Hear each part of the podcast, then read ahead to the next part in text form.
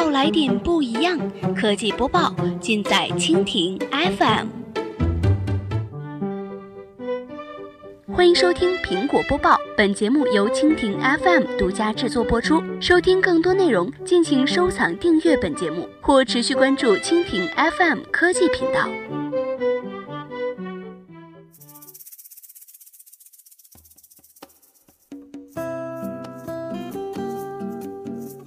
大家好，欢迎收听今天的苹果播报。今天呢，我们来关注一下，未来 iPhone 或 Mac 会被披上钛合金。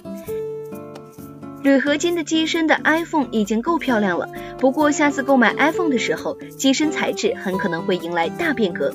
苹果申请的一项专利显示，公司计划在未来的电子产品中使用新的耐用材料。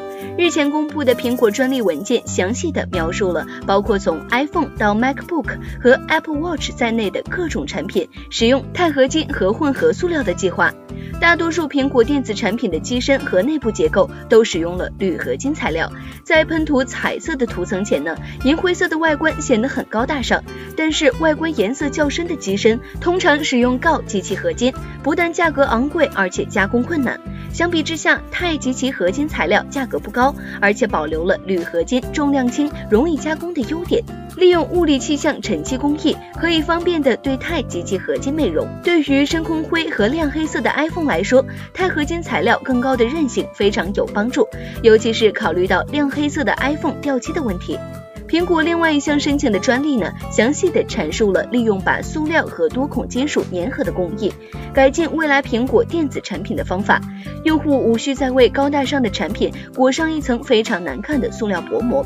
苹果的这项专利申请阐述了利用热塑性塑料提高苹果产品防水性能、密封内部元器件暴露在外部分的方法。专利申请的材料称，粘合两种材料的粘合剂强度可能在一定程度上提高电子产品的抗冲击性，使产品更结实耐用。这两项专利申请听起来颇有前景。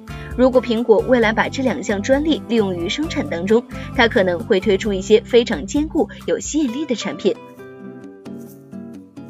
好了，以上就是我们今天节目的全部内容，感谢您的收听。如果您喜欢我们的节目，可以点击屏幕上方的星星来收藏我们的节目。